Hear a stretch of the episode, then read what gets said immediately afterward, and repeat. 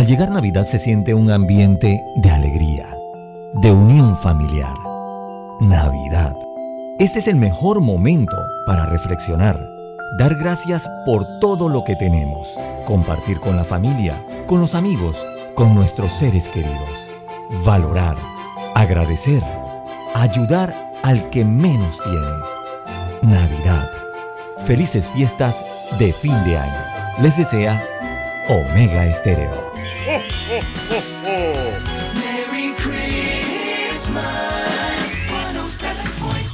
Omega Stereo. Las opiniones vertidas en este programa son responsabilidad de cada uno de sus participantes y no de esta empresa radial. La información de un hecho se confirma con fuentes confiables y se contrasta con opiniones expertas. Investigar la verdad objetiva de un hecho necesita credibilidad y total libertad. Con entrevistas que impacten, un análisis que profundice y en medio de noticias, rumores y glosas, encontraremos la verdad. Presentamos a una voz contemple y un hombre que habla sin rodeos con Álvaro Alvarado por Omega Estéreo. Bienvenidos.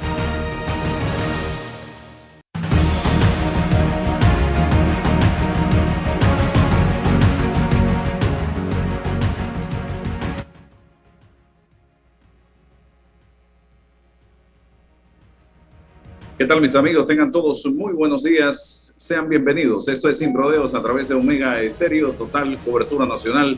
Soy con eh, César Ruilova como todos los días.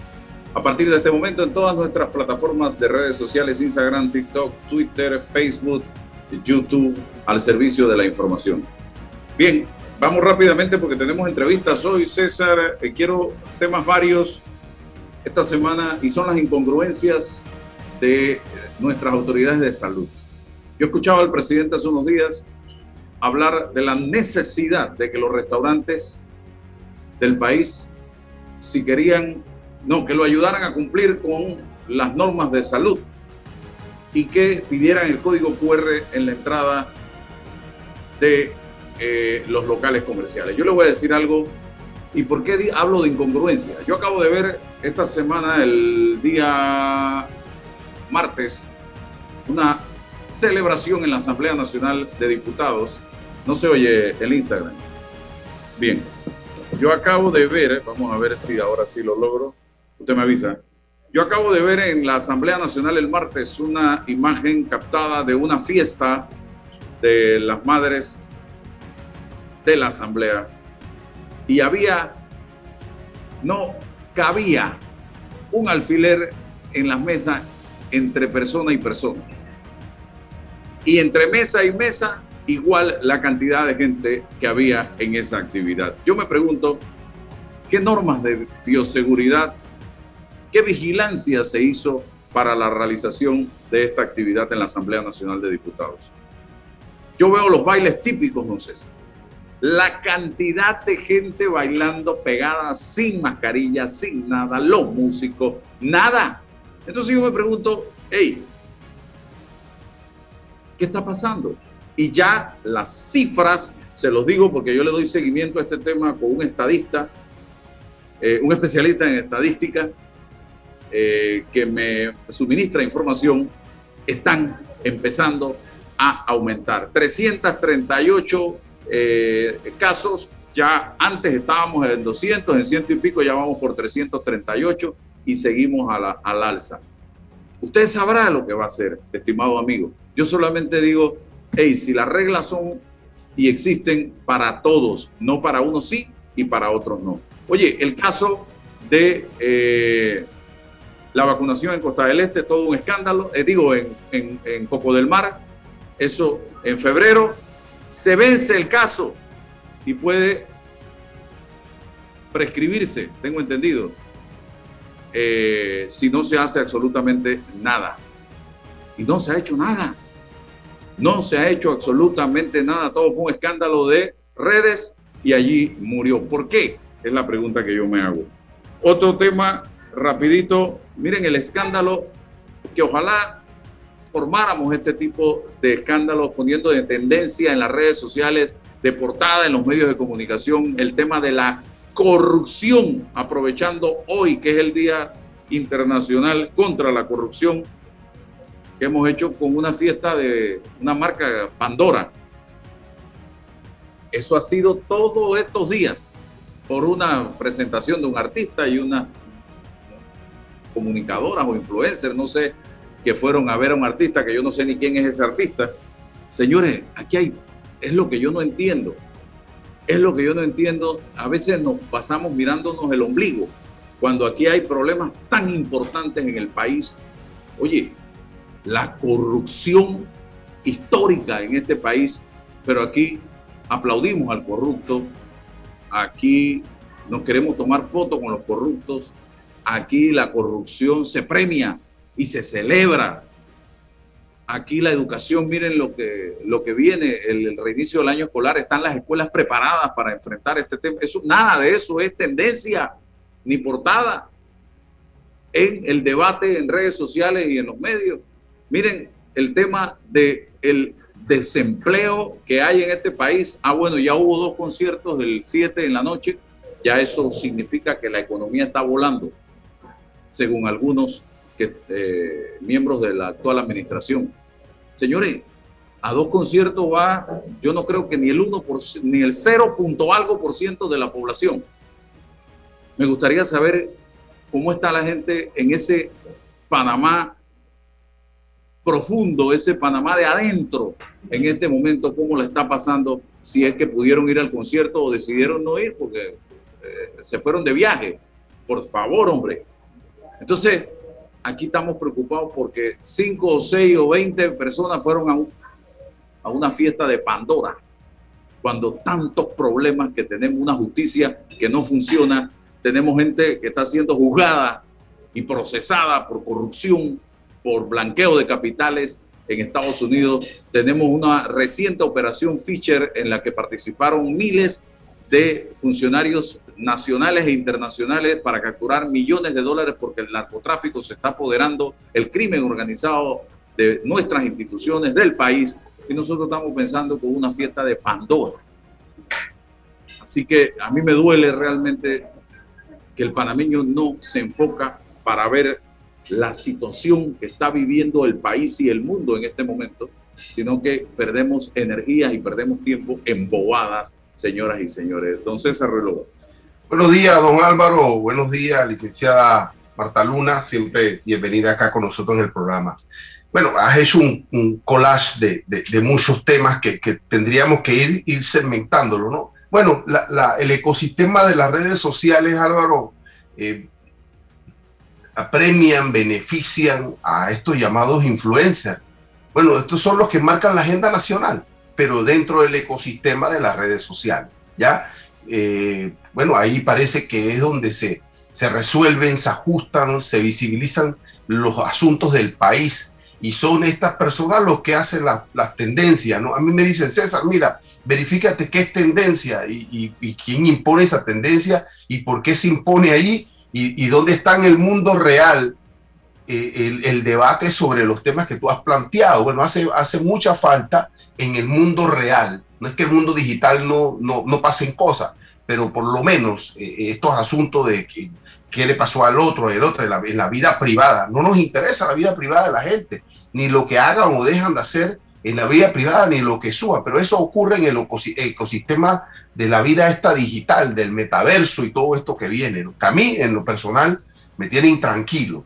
Estamos dejando de, vivir la, realidad de lo que, lo que nos, está pasando y lo importante por ese, ese mundo que alguien lo dirige de alguna otra forma. Y bueno, la, lo otro, Álvaro, es em, lo que hacen nuestras autoridades, pues. Yo siempre he sostenido, entre más reglas tú impones una sociedad, esa sociedad es menos libre. Eh, y no apostamos a, hombre, al marco de responsabilidad de la gente. No nos tienen que decir que tenemos que cuidarnos. Hombre, Álvaro, ya llevamos dos años de esto. Ya creo que cada uno sabe lo que le corresponde. Y si va a un evento social, las medidas que debe tomar para la, para la protección propia y de lo suyo. Eso no ha cambiado. esa, esa lógica no ha cambiado todavía. Y entonces, bueno, las autoridades tienen que seguir con sus protocolos, con sus lineamientos, con incentivar la vacunación. Se nos ha quedado un poquito rezagado. Eh, bueno, eso debemos seguir viviendo, hay que seguir haciendo cosas. Em, yo no creo en el encerramiento, yo creo en, en la autorresponsabilidad, en la ética de la gente, en el sentido común, en eso es lo que yo creo.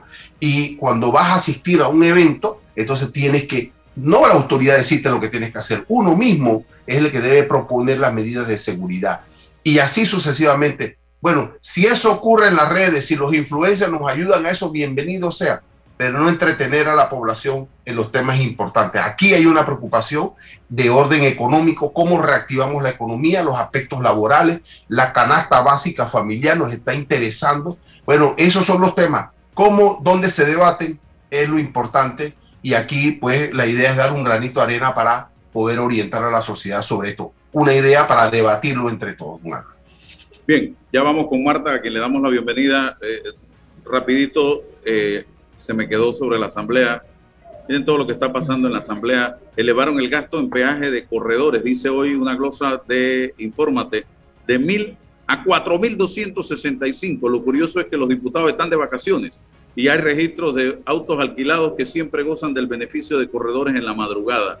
Otra, la Asamblea en medio de las vacaciones de los diputados gasta más de 22 mil dólares en alquiler de impresoras. En el legislativo imprimen hasta el aire y por eso el precio de las máquinas hablan con los funcionarios. Y otra, la Asamblea gastó 10 mil dólares en alimentos, pese a que los honorables están de vacaciones. ¿Quién se está llevando esa comida con platos de primera clase? Para que ustedes vean, mientras nosotros estamos entretenidos en Pandora, miren todo lo que está pasando, señoras y señores, nos están robando en nuestra cara, estimados amigos. Y hoy es el Día Internacional contra la Corrupción y ojalá valoremos un poco esto y dejemos de ser el paraíso de la corrupción donde reina la impunidad y donde se aplaude y se celebra la corrupción como en lo que nos estamos convirtiendo, porque hoy Panamá no tiene nada que celebrar. Estaríamos de luto los que de una u otra manera denunciamos de manera constante y permanente la corrupción en este país. Marta, gracias por estar aquí con nosotros. Eh, nos gustaría comenzar hablando de la nueva legislación en cuanto a formas de facturar, porque eh, esto está cambiando, ya hay una ley y eh, todavía no se está sancionando, creo, pero ya en cualquier momento van a empezar a sancionar a quien no esté ejecutando esta nueva ley. Bienvenida. buenos días Álvaro y buenos días a César. Y la verdad es que hablar de, de tributos o hablar de facturación en un momento en el que escuchaba tempranito a Juan Diego decir que el Estado se mueve con nuestros impuestos, eh, termina también haciendo un, un ground a veces de que los ciudadanos no quieran cumplir las obligaciones que tienen porque obviamente sienten que no hay el debido seguimiento a eh, el aporte o el sacrificio que hacemos como panameños al pagar impuestos. Pero es nuestra realidad y los impuestos existen desde la creación de nuestra república y aquí hay, con la ley 256, hay una confusión. Yo escuché colegas, abogados decir, bueno, es que ahora los abogados tenemos que pagar impuestos. Digo, no, los abogados hemos tenido que pagar impuestos igual que cualquier ciudadano mortal. Estamos obligados a pagar impuestos si nuestros ingresos grabables, ¿y qué quiere decir grabables? Que son ingresos que superan el mínimo imponible, el mínimo que está exento de pago de impuestos, estamos, estamos obligados a pagar impuestos sobre ese excedente. ¿Cómo se facturan nuestros ingresos? Pues ha habido mucha laxitud a través de los años. Ha habido gente que no factura, los casos de que veíamos y, siempre comentábamos por echándole la culpa a la colonia china de que estaba la caja registradora abierta, que no te cobraban todo.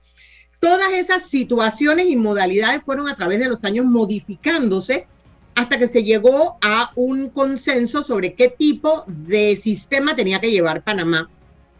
Y si nos remontamos a la época del exdirector eh, Luis Cucalón, él estableció unas maquinitas fiscales.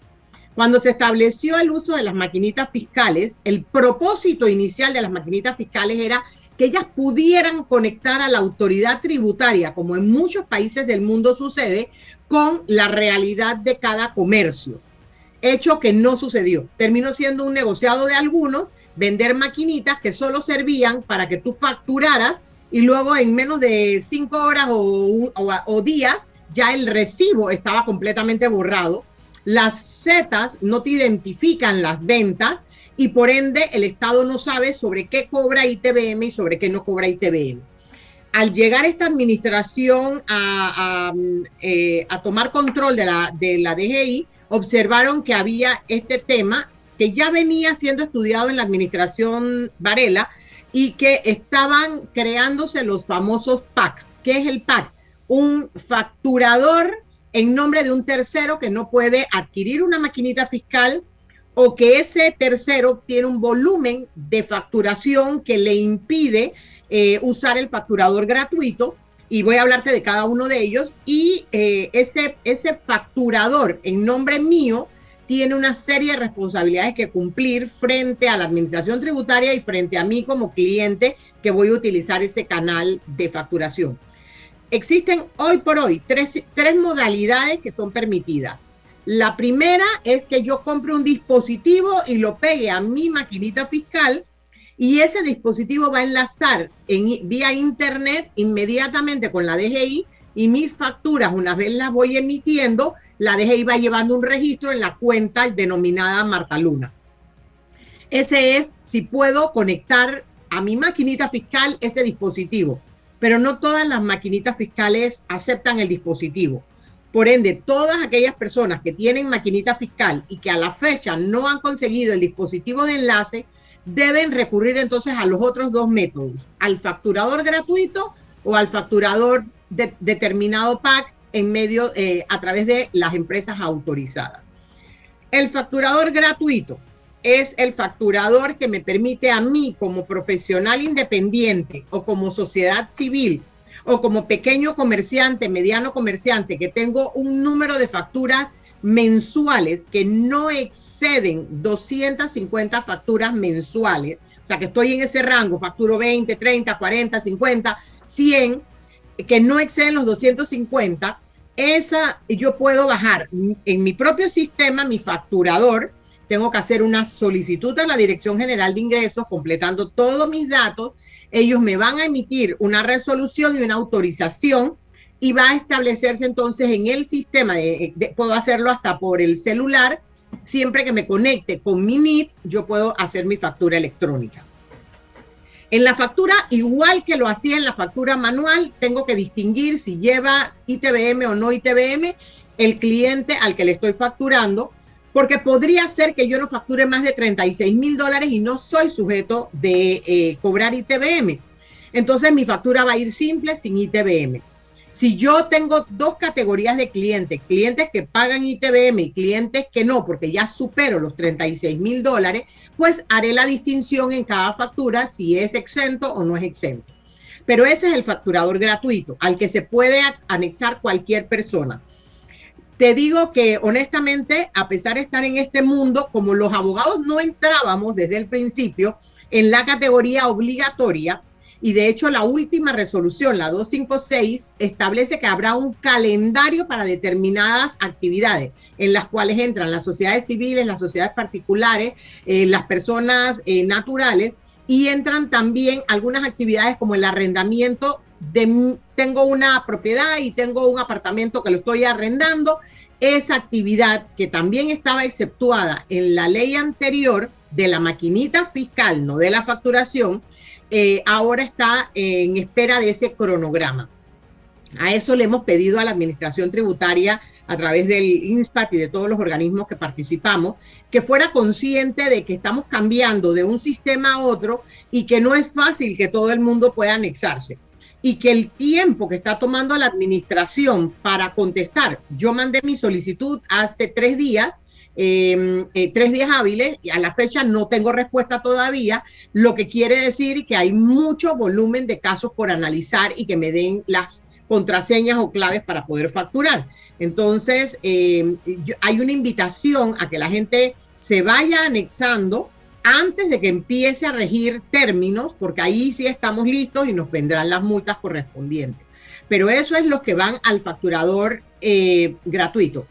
Al facturador electrónico ya hay cuatro empresas y siguen calificando otras que ya tienen la autorización. Nosotros invitamos a una de las empresas a que nos diera una charla a nivel de nuestra organización para que ellos explicaran un poquito cómo es el sistema, en qué tiempo enlace de segundos yo les hago el envío de la solicitud y cómo funciona la captura de la información, el resguardo de esa información, el celo y la protección de la información para efectos de que la vea la DGI y el facturador, no empleados de esta compañía que hace enlace, porque ese es siempre el recelo que tenemos, la seguridad. Eh, de hecho, eh, nos confirmaron en la conversación que cuando el cliente, por ejemplo, voy a poner el caso de un médico, esté conectado a través del facturador este y tenga el recelo de que yo no quiero como paciente que aparezca el, el, motivo de mi consulta, el médico pueda poner solo consulta, ¿ok? Porque yo quiero guardar la reserva de, de qué tipo de consulta fue o de qué tipo de tratamiento se me ordenó. Entonces, esa, esa, eso está permitido, eso ya le corresponde entonces al, al médico poder sustentarlo ante una investigación tributaria eventualmente, pero el, el recibo va a ir protegido de ese tipo de, eh, de, de temor de que nuestra intimidad sea violada. Pero son los sistemas. No es que hay una nueva, una nueva ley que nos obliga a pagar impuestos, no, la obligación de pagar impuestos va a nacer de nuestras responsabilidades y nuestros ingresos menos gastos, eso es lo que va a establecer mi responsabilidad de pagar o no pagar impuestos. Pero sí tenemos la obligación de por cada actividad comercial o profesional que desarrollemos, emitir factura conforme las normas eh, legales lo establecen. Y en este momento es bueno ir explorando la entrada a los que tienen facturaciones menores de 250 por el facturador gratuito, porque no se trata tampoco de encarecerle la vida a la gente porque sí. Los costos en el otro sistema que manejamos ese día dice que se manejan por paquetes. Así es que habrá costos quizás de 3 centavos, 4 centavos. Escuchaba en la explicación. No puedo ponerlo porque no tengo empresa de facturación, eh, pero sí nos decían que el costo es inferior a lo que hubiera sido en el pasado los formularios continuos que tú comprabas para emitir las facturas estas de rodillo. Entonces, eh, estamos hablando de que eh, no debe ser algo que te encarezca la vida, pero nuevamente el servicio que pago al, al facturador es deducible del impuesto sobre la renta, como también es deducible el costo del dispositivo siempre y cuando el dispositivo cumpla con las funciones de la DGI de enlazar la información. Sí te anticipo que este proyecto ambicioso de la Administración Tributaria es el inicio de una nueva era de fiscalización y que se está cruzando con otros formularios que están saliendo a la, a la ley, ah, como la planilla 03, como el formulario de venta, y que van a, van a ir armando una preauditoría de parte de la Dirección General de Ingresos por el cruce de información. Y esto es muy importante porque el juega vivo de que yo aquí te facturo y a, ti no, ahora se está cruzando información bancaria con eh, enlaces de compras, con otros documentos. Eh, permite la administración. Y como te decía, es un proyecto ambicioso de la Dirección General de Ingresos porque pretende en un futuro no muy lejano que ellos te tiren a ti una pre-declaración de renta en función de las ventas declaradas. No es lo mismo que mi contador monte 100 mil dólares de facturación a que la DGI me diga, no, no, no, tú no facturaste 100 mil, tú tienes facturas por 110 mil. Entonces, eh, es una nueva, una nueva situación que va a obligar inclusive a los contadores a estar muy atentos al verdadero movimiento de sus clientes. Y el tema de la planilla 03, se habla de cambio de anual a mensual, Marta. Sí, mira, en ese punto eh, tengo que decir con mucha tristeza que la administración puede tener un propósito válido, fiscalizar y cruzar dos instituciones que por, por años han tenido dificultades. Eh, en el pasado inclusive se dieron situaciones en donde la Caja de Seguro Social no le pagaba el impuesto sobre la renta retenido a la DGI y la DGI no pagaba los emolumentos del Estado, bueno, la DGI no, el Estado no pagaba la parte de, de la planilla y se hacían estas compensaciones de cuánto te debo de seguro, cuánto tú me debes de renta. Eso es lo que pretende la planilla 03 evitar, ¿ok? Como ya yo voy a tener que presentar una planilla 03 mensual, voy a poder cuadrar la información y va a estar en tiempo oportuno las sumas en donde deben estar. ¿Qué le veo mal? Que como, como quien desarrolla la norma no conoce procedimientos, entonces me estableció dos cosas que quedaron en duda y que esperamos se regulen con, la, em, con la, el reglamento. Una, habla de un crédito fiscal. Álvaro, yo que llevo toda una vida viendo temas tributarios, te puedo decir que el crédito fiscal, para poderlo determinar, yo necesito el cierre del año fiscal. Yo no puedo determinar un mes que este mes yo no le puedo descontar impuestos a Álvaro o a César porque, porque me quedaron en crédito, entonces no les descuento este mes porque ellos se salvaron, ellos recibieron su cheque. Pero al segundo mes, cuando yo uno los dos meses a mi, a mi ingreso anual y veo que ya debieron pagar impuestos, yo no te puedo descontar más de lo que, de lo que debe ser en el mes. ¿Y quién asume la responsabilidad de ese impuesto no cobrado ante la DGI? Es el patrono. Y si el patrono le tiene que devolver al empleado en un mes y después le tiene que al otro mes decir, mira, tu impuesto no va a ser 25, sino que va a ser 45, el problema lo tiene el patrono. Si el empleado no tiene la capacidad, el patrono tiene que pagarle y después descontársela poco a poco. Entonces, yo no hubiera hablado de un crédito abierto, y, decir, eh, deberá eh, asumirlo el patrono cuando es a favor del fisco y devolverlo cuando es a favor del trabajador. Lo hubiera dejado al cierre del periodo fiscal, donde ya yo sé cuánto ganaste en el año y puedo hacer ese estudio. Eso eh, para mí fue una falla terrible que está en la norma. Y lo segundo, te permite el reconocimiento de algunos derechos, como por ejemplo los gastos escolares, como por ejemplo los intereses hipotecarios, como por ejemplo las primas de seguro médico, como por ejemplo los fondos de jubilación. Eso es bueno para el trabajador porque le permite que su impuesto anual baje, pero nuevamente en un estudio anual y devuelto en otro periodo del año siguiente, para evitar el, engorroso trabajo de pedir una devolución ante la Dirección General de Ingresos. Pero también pone una carga en la empresa de saber si tus intereses hipotecarios son los correctos o no, porque a veces los bancos también se equivocan. Y entonces ahora esa carga le queda a la empresa. No estoy de acuerdo con ese punto de la planilla 03, no con el proceso mismo, porque el proceso mismo, si yo hago la planilla del Seguro Social y con esa misma información monto la 03, no debo tener mayor problema. Pero está los inconvenientes que te estoy señalando. Y otra cosa que me preocupó de la planilla 03 es el hecho de que eh, muchas veces tú tienes trabajadores que vienen de otros trabajos y tú entonces, ¿cómo sabes exactamente cuántos meses laboró allá para determinar el impuesto anual correcto que le corresponde a ese? En el método anterior, tú lo hacías basado en la presunción de que así entrar en diciembre, yo tenía que descontar el impuesto diciembre por 13 meses y ese era el impuesto que yo tenía que descontar si se superaba los 11 mil dólares, aunque hubiera entrado en diciembre. Esta nueva opción te dice que es individual, pero te cae la responsabilidad de que si ese trabajador después venía de otro lugar y lo alcanzan por cruce, tú tendrías que haberle descontado el impuesto.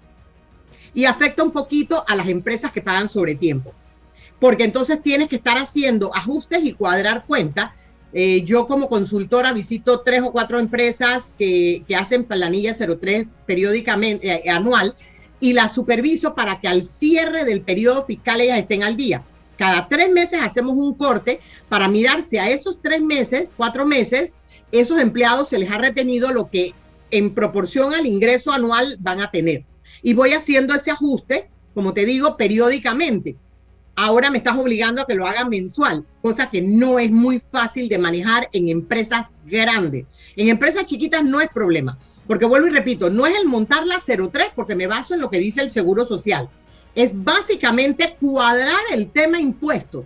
Si superaste un empleado que gane 1.500 dólares, prácticamente supera los 11.000 dólares al cuarto quinto mes.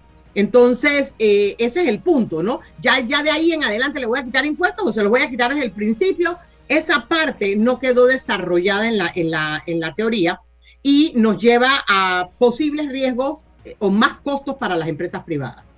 A César, eh, pero hay una oyente que me dice rapidito, ¿dónde se puede bajar o conseguir los datos para la factura gratuita, facturación gratuita?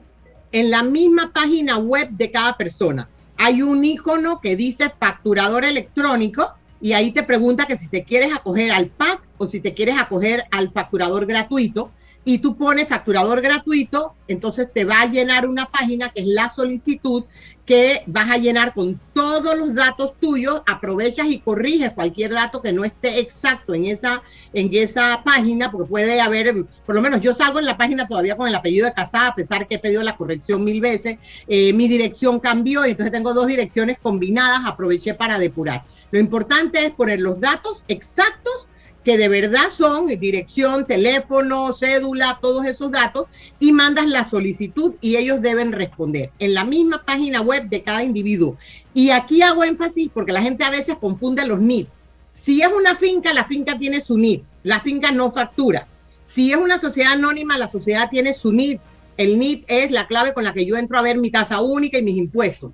Si es Marta Luna profesional, yo tengo mi NIT, que es donde yo veo mi página web, todas mis obligaciones. Allí es donde puedo llenar el documento. Marta Luna, eh, ¿las facturas físicas desaparecieron, van a desaparecer o cuándo que esto ocurre? Y sí. ¿qué ocurre con, con cuando me hablan de facturaciones electrónicas? ¿Quién va a certificar para efectos de utilizar ese documento electrónico para un proceso eh, donde se tenga que probar algo? ¿Cómo, va a ser esa, esa mecánica? Ok, si, la, si la, el facturador electrónico lo tienes tú, eh, individual, tú vas a poder jalar todo tu historial de todas las facturas emitidas por ti. Si lo vas a hacer a través de un tercero, tienes un módulo que ellos te van a permitir para jalar, pero también ellos van a tener ese backup. Las facturas electrónicas por facturador externo, por el PAC, requieren para validez de firma electrónica. Todas las personas que van a facturar por ti van a tener una firma electrónica. En el caso de la individual, no lo he visto que lo estén pidiendo todavía, pero se supone que para que yo use tu clave, César, o tú uses la mía, tienes que tener autorización mía y yo asumo la responsabilidad, igualito como cuando mi secretaria tiraba una factura. La física desaparecerá para abogados, doctores, dentistas, profesionales independientes y profesionales amparados por sociedad civil una vez la DGI emita el calendario que nos diga a partir de junio del año siguiente, a partir de mayo del año siguiente. Ellos tienen que anunciarlo y tenemos que divulgarlo todos los que estamos en este eh, negocio, em, en este negocio de tributación, porque es importante porque una vez divulgado y entrado en vigencia, habrán multas que son bastante altas e inclusive llevan a la autoridad a poder cerrar el negocio. Así es que es un tema que tenemos que irnos preparando. Si tienes facturas por, por mandar a hacer, no las mandes a hacer, vete afiliando al sistema electrónico para que vayas ya preparando el camino, porque hacia allá vamos eh, eh, sin lugar a dudas. Bien, Sigo acá con eh, Marta Luna, eh, especialista en temas tributarios. Y otro de los temas, eh, la nueva ley 254, que impone responsabilidades a abogados. Aquí planteo si podemos comentar sobre la importancia de los registros contables y se aplica a todas las sociedades y fundaciones. Sí, Álvaro, justamente esa es una ley que cuando empezó su debate me tocó participar en el Colegio Nacional de Abogados. Em, la discusión, eh, las primeras discusiones era un hecho real que esto venía porque son organismos internacionales que están reclamando la falta de transparencia de Panamá. Y eh, participamos algunas personas, se crearon mesas de trabajo. Tristemente, no se concluyen las cosas y la ley pasó. Y cuando llegó la ley al debate en el, en el registro, en la asamblea, no hubo los cuestionamientos que debieron hacerse. Nosotros tuvimos la oportunidad de presentar la ley 254 eh, en una de las comisiones jurídicas de APEDE la semana pasada. Y para mi sorpresa, como le decía yo al personal del MES que la presentó, eh, se ve que hay cosas que el que redactó la norma no conoce. Por ejemplo, eh, inicialmente el principio era que los registros contables se le iban a requerir a los abogados para las sociedades consideradas offshore o sociedades internacionales que no tienen operaciones en Panamá, donde alguien tiene que responder a las autoridades sobre ese cliente suyo que realiza operaciones fuera. Y no fue así lo que ocurrió. Quedó la norma redactada de manera tal que pareciera que todos los abogados tenemos que guardar copias de todos los estados de cuenta de todos nuestros clientes, de todo la, el, el, resumen de registros contables del año. ¿Qué es un registro contable? Es al final un balance de situación que te establece activos, pasivos, capital, movimientos, préstamos entre compañías. Eso es un registro contable. Y ese registro contable nos da la responsabilidad indirecta a los abogados de analizarlo para ver la variación en las actividades de nuestros clientes. ¿Ok? Si yo tengo un cliente que su perfil al, ser cliente de mi firma es un perfil transaccional de 2 millones de dólares y de la noche a la mañana me presenta balances con, con movimientos de 10, 20 millones, yo debo cuestionar qué cambio hizo en su actividad para yo registrar en mis matrices de riesgo si esas actividades que, en las que él está incursionando son actividades de riesgo o no. Entonces, cuando se estaba discutiendo, no se distinguió cuáles son locales y cuáles son internacionales. Y resulta que el trabajo de los contadores locales también lo tengo que guardar yo. Entonces es un tema un poquito delicado. Eh, ahí tú observas que nos faltó participación en las mesas de debate o en la misma asamblea para aclararle a la asamblea que es imposible que un abogado que tiene eh, Félix B. Maduro, te voy a mencionar nombres así a lo loco, Félix B. Maduro, Steven eh, Conway, tenga que tener los registros contables de estas compañías. O sea, si alguien lo está pensando, sabrá cuánto es el balance final de eso, cuánta es la papelería que debe guardar. Necesito prácticamente un depósito para tener 10 clientes de esa, de esa naturaleza. Entonces, eh, son compañías locales que tienen un contador aquí, que tienen una presencia local. Eso no quedó establecido en la ley. Lo siguiente es que definitivamente yo debo por lo menos haberle pedido a mi cliente los registros contables y si el cliente se niega a darlos, tengo un eximiente para que no me multen. Pero también me pone a mí en el 3 y 2 ético de decir, este cliente se niega a darme información por segundo año, mejor termino mi relación con él porque no se trata tampoco de probarle a los, a, los extranjeros cuando me estén auditando que yo cumplí con pedirla y no me la dieron, ¿no? Esto va más allá de la norma y es la causa de que siempre hayamos sido señalados por los demás países como falta de cumplir, como países no cumplidores o medio cumplidores. Porque si a mí me llaman y yo sigo siendo el agente residente de una sociedad que dejó de tener contacto conmigo hace cinco años y que ni siquiera sé si se mudaron o cerraron o se murieron, entonces tengo una responsabilidad indirecta porque debía haber renunciado a ser el agente residente. Pero ahora tenemos otro problema.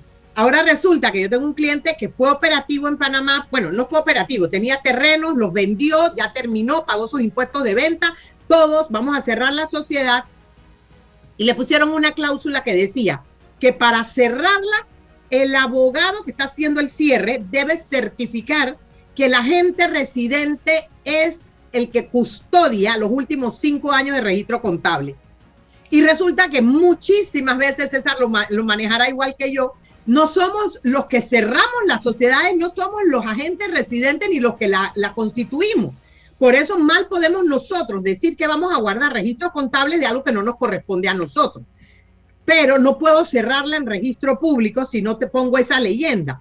Entonces me, ves a mí llamando a un abogado para decirle que su cliente tal está cerrando la sociedad porque ya vendió el terreno que quedaba y que necesito poner su nombre y una certificación suya que dice que él tiene los registros contables. Y me contesta el abogado, pero si yo dejé de cobrar hace siete años, yo no voy a hacerte ninguna nota entonces la sociedad queda en el aire. Y cuando una sociedad queda en el aire, ¿qué es lo que tenemos? Mala información. Tenemos tasas únicas que le decimos al mundo que tenemos mil sociedades y que están morosas, pero es que no existen siquiera ya. Ya no tienen nada, ya la persona claudicó. Entonces, este, este problema se debió a que definitivamente no hubo la discusión con los que operan el sistema. Ese es el problema. Hacemos leyes pero no consultamos a los usuarios de esas leyes para ver exactamente cómo funciona en la vida real estas situaciones. Yo solo estoy pensando, Marta Luna, en los, abogados nobles que están iniciando la profesión y se han encontrado con este hábitat, ¿no? Y, y, van a tener que ponerse a tono para no cometer errores. Pero eh, pienso que la interpretación en algún momento para la aplicación de esta norma tiene que pensar en esa, esa lógica que ha, establecido. Se trata de sociedades offshore, pero, y nos lo han dicho ¿ah? en, distintos debates. No, no, no, no, la, las sociedades locales no tienen nada que ver con esa reglamentación. Pero eso quizás tendría que verse ya en la implementación de la ley y la interpretación de las autoridades que lo, lo tendrán que hacer. Pero es difícil.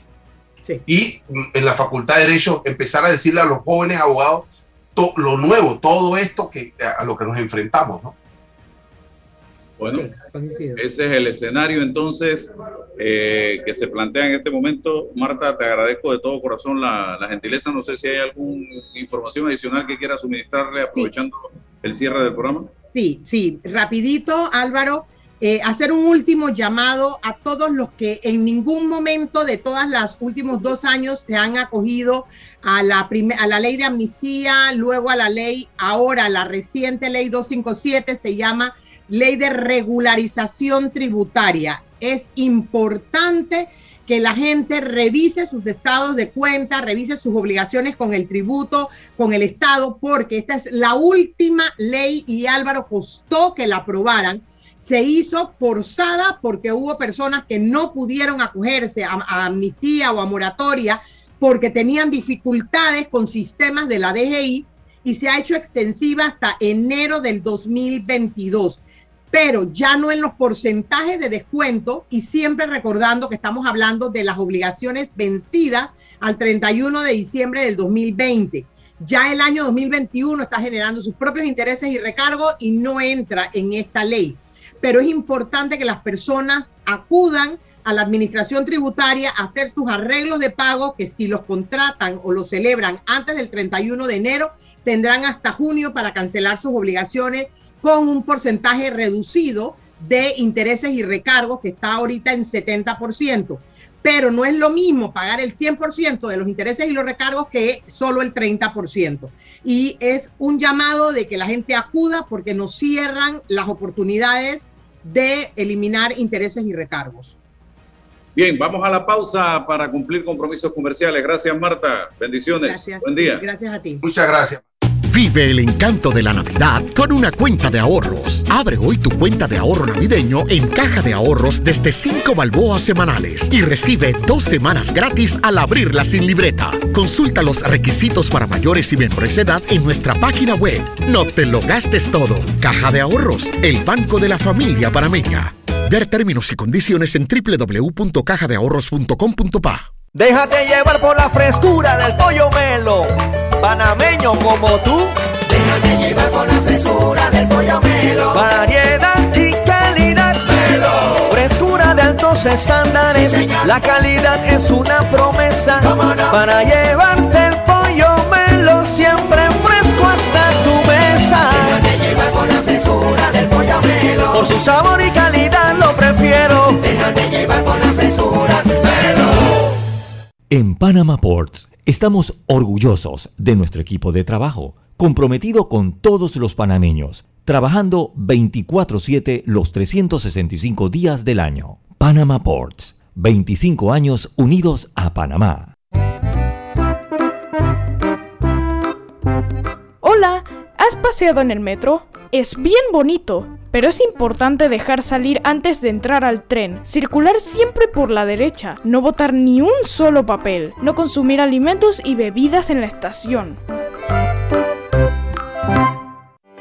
¿Sabías que... Cobre Panamá emplea una técnica de procesamiento de cobre más amigable con el ambiente, que no usa cianuro ni otros químicos pesados. El concentrado de cobre se obtiene de un proceso físico llamado flotación, en el que se pulveriza la piedra y se hacen burbujas, en las que el concentrado de cobre flota. No existen tinas de lixiviación, es un proceso físico de gravimetría y no se usa cianuro. Cobre Panamá, estamos transformando vidas. Bueno, me voy a comer con una estrella. Mmm. Espérate, ¿y tu esposa sabe? Claro, ella sabe que la estrella del sabor es American Star. Y por eso en la casa comemos delicioso. American Star, el tasajo, jamón, chorizos y embutidos más suaves, económicos y con el sabor que le gusta a todos. ¡Oh! ¿Me invitas a conocer esa estrella? Busca la estrella roja y azul American Star, la estrella de tu cocina. Vive el encanto de la Navidad con una cuenta de ahorros. Abre hoy tu cuenta de ahorro navideño en Caja de Ahorros desde 5 balboas semanales y recibe dos semanas gratis al abrirla sin libreta. Consulta los requisitos para mayores y menores de edad en nuestra página web. No te lo gastes todo. Caja de Ahorros, el banco de la familia panameña. Ver términos y condiciones en www.cajadeahorros.com.pa.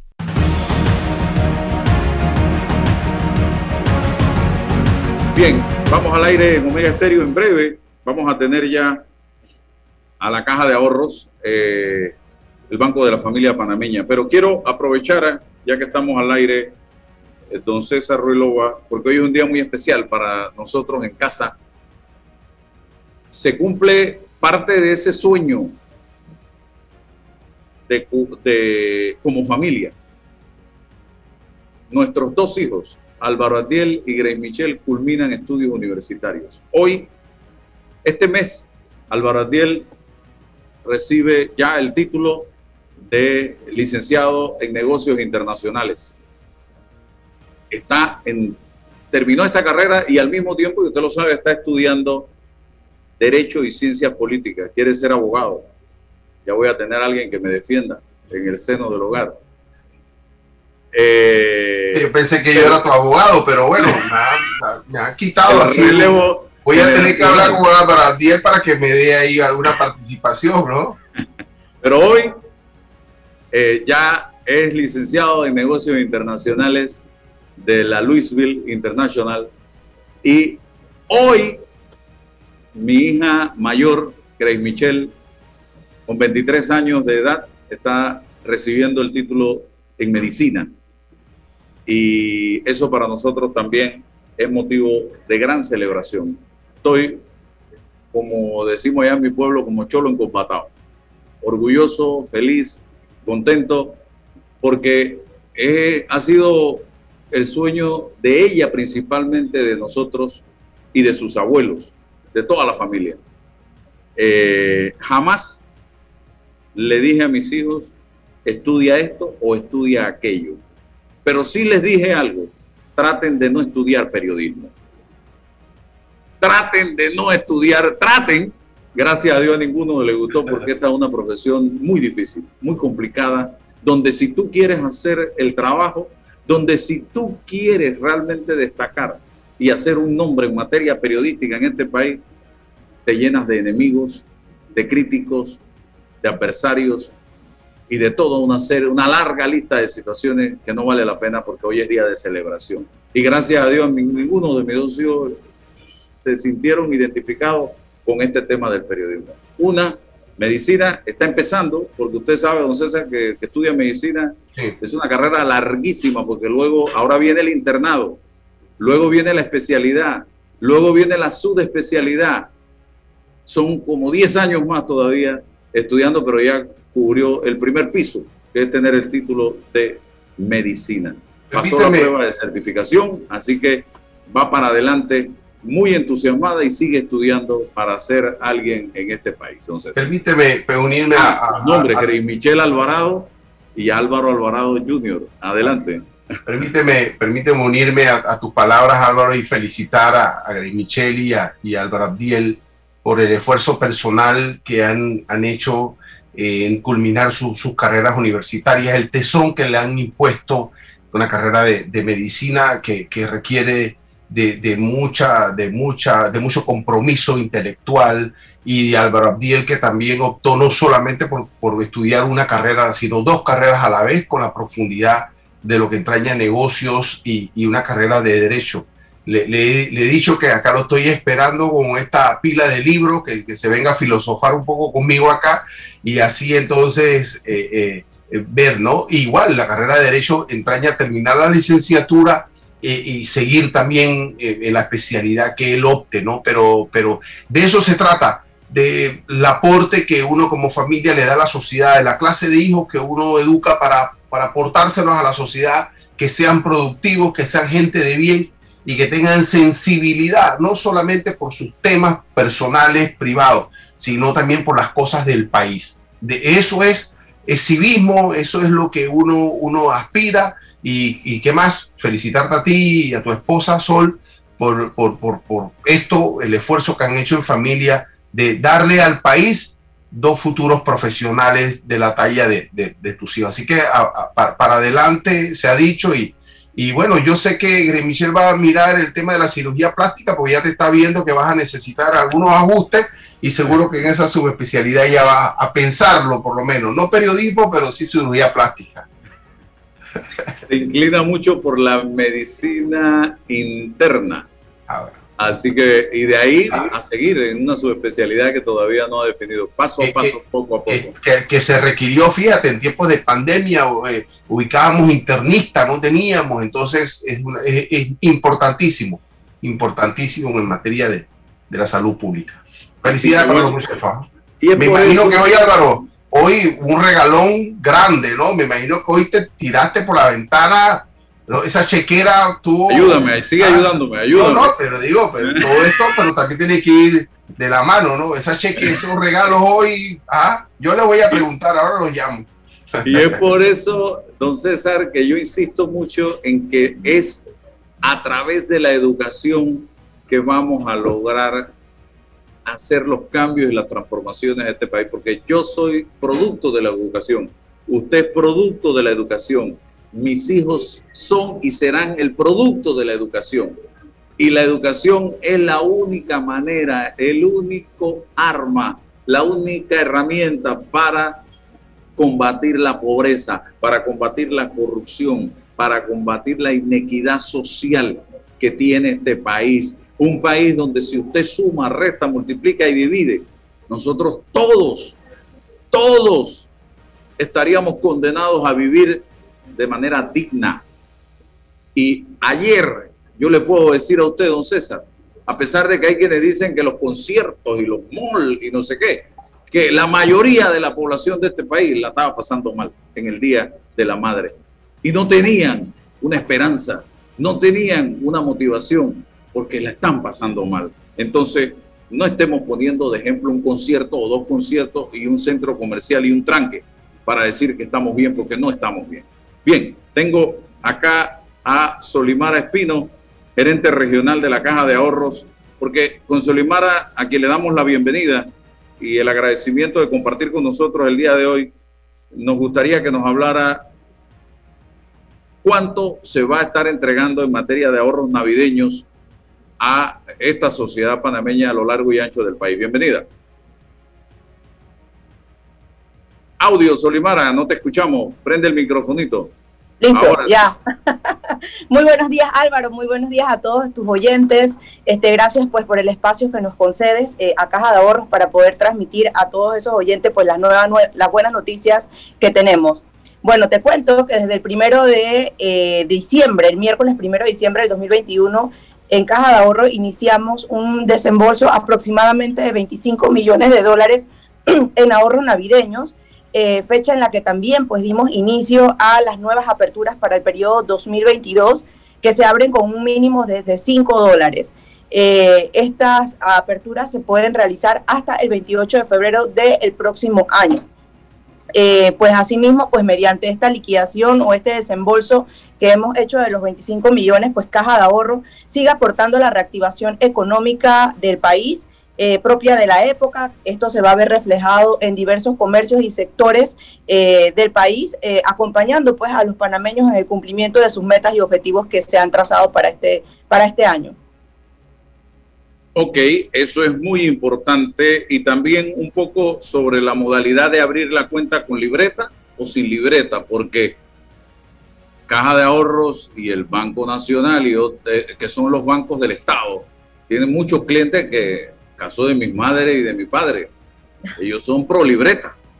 Así es, así es. Bueno, nosotros como Banco de la Familia Panameña eh, y pues parte de nuestra esencia que es incentivar el buen hábito del ahorro y la inclusión financiera, tenemos dos modalidades de cuentas de ahorros navideñas, las cuentas que son con libreta y las cuentas que son sin libreta, como tú bien has mencionado. Las cuentas, para las cuentas eh, que decidan abrir con libreta, el banco está dando el incentivo de una semana adicional siempre y cuando pues los depósitos se hagan en las fechas correspondientes y para aquellas personas que deseen abrir la cuenta de ahorros sin libreta, eh, estamos dando el incentivo de dos semanas adicionales eh, para este próximo periodo.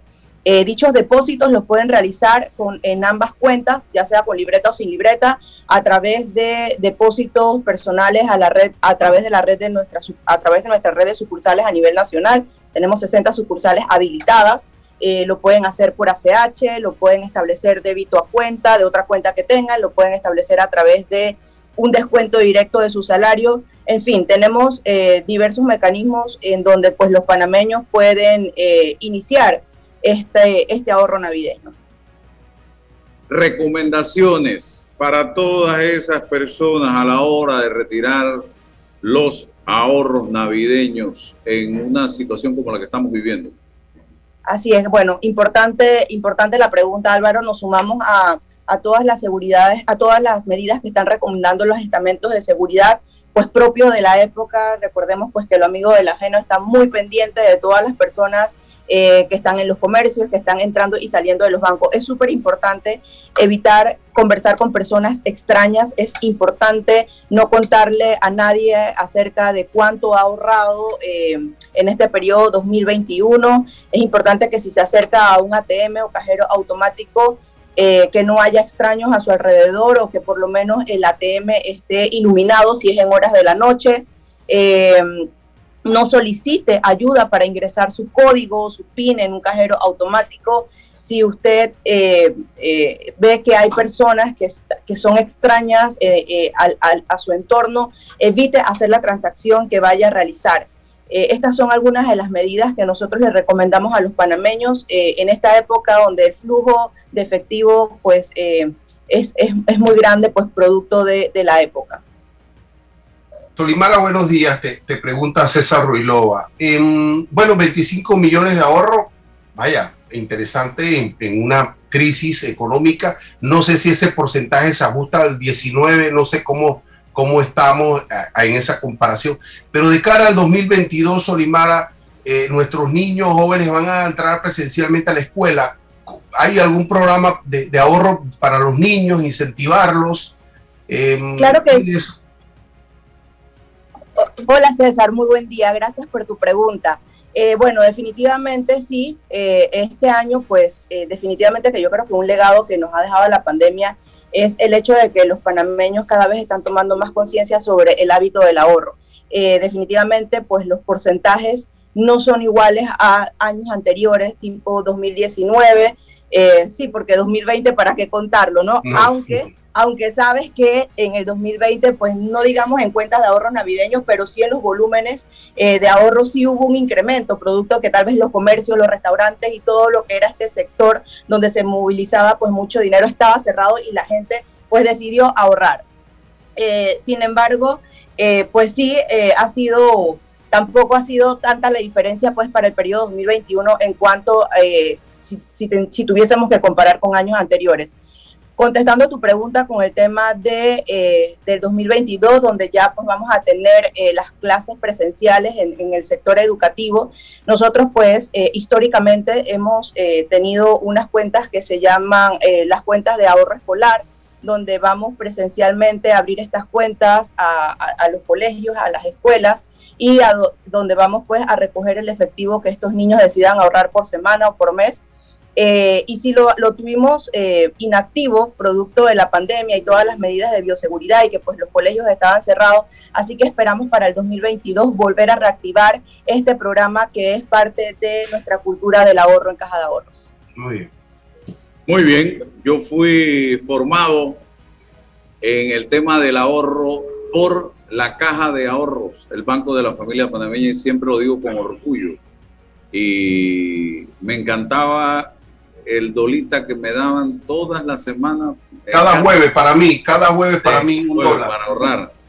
Y cuando llegaba diciembre y te daban ese sobrecito amarillo con el poco de dólares nuevos, con olor a nuevo. A nuevo. Oh, yo me sentía que Rockefeller. Que eras millonario. Rockefeller, millonario. Cholo caminando por- un cholo caminando por Chitré Pechón. Pechón. Estaba a punto de sacar chequera. Qué bonita, qué bonita época, porque ya para los pelados de hoy un dólar, wow, no, no, no es nada, ¿no? Ah, ya, no, quieren de 10, Habla de de- 20 para arriba. La gente habla de otra Pero cosa. era. A nosotros eso- lo era todo. Y con eso se compraba uno un par de zapatillas nuevas. Oye, eh, rendía. Eh, se compraba la ropita. Pero pifiar, era. a pifiar, a pifiar, a pifiar por ahí. Y nada de marca, esas marcas que hay ahora, no que marca ni que ocho cuartos en esa época. Pero ya con eso tú te ibas formando de la importancia que era el ahorro. Y eso hay que agradecérselo a la caja de ahorro que siempre estuvo allí y ojalá eso se multiplique para ir fomentando en la gente ese hábito, en los niños, ese hábito de ahorrar. Y más ahora que acabamos de pasar por una época de vacas flacas. Así es, así Mucha es. gente no tenía en su mente eso de la vaca flaca y nos vamos al consumismo y consumismo y consumismo porque pensamos que siempre vamos a estar en vacas gordas y llegó la vaca flaca y agarró a la gente con los pantalones abajo. Así es. Así que hoy es el momento de empezar nuevamente a diseñar un plan de vida y es a través del ahorro que lo vamos a lograr y a Ah. través de la educación. Así mismo, Álvaro. Yo creo que nosotros como padres de familia jugamos un rol súper importante eh, en ir creando esos buenos hábitos con nuestros hijos en la casa. Yo creo que nunca debe faltar una alcancía eh, y obligarlos a que parte de lo que, nos de- lo que les demos deben ir destinado a, a- a esa alcancía, ¿no? Y que ellos puedan ver ese fruto así como tú y yo lo veíamos pues a fin de año en nuestras épocas. Muchas gracias. Entonces, Solimar Espino, don César y a todos los que nos han sintonizado en el día de hoy en este su programa Sin Rodeo. Mañana Gracias César, gracias Álvaro por el Saludos, espacio. saludos. nos Saludos. vemos hasta mañana, donde vamos a hablar mañana de nutrición con una especialista en materia de nutrición. Así que busque la libreta César para que tome nota. Hasta mañana. La información de un hecho se confirma con fuentes confiables y se contrasta con opiniones expertas. Investigar la verdad objetiva de un hecho necesita credibilidad y total libertad. Con entrevistas que impacten, un análisis que profundice y en medio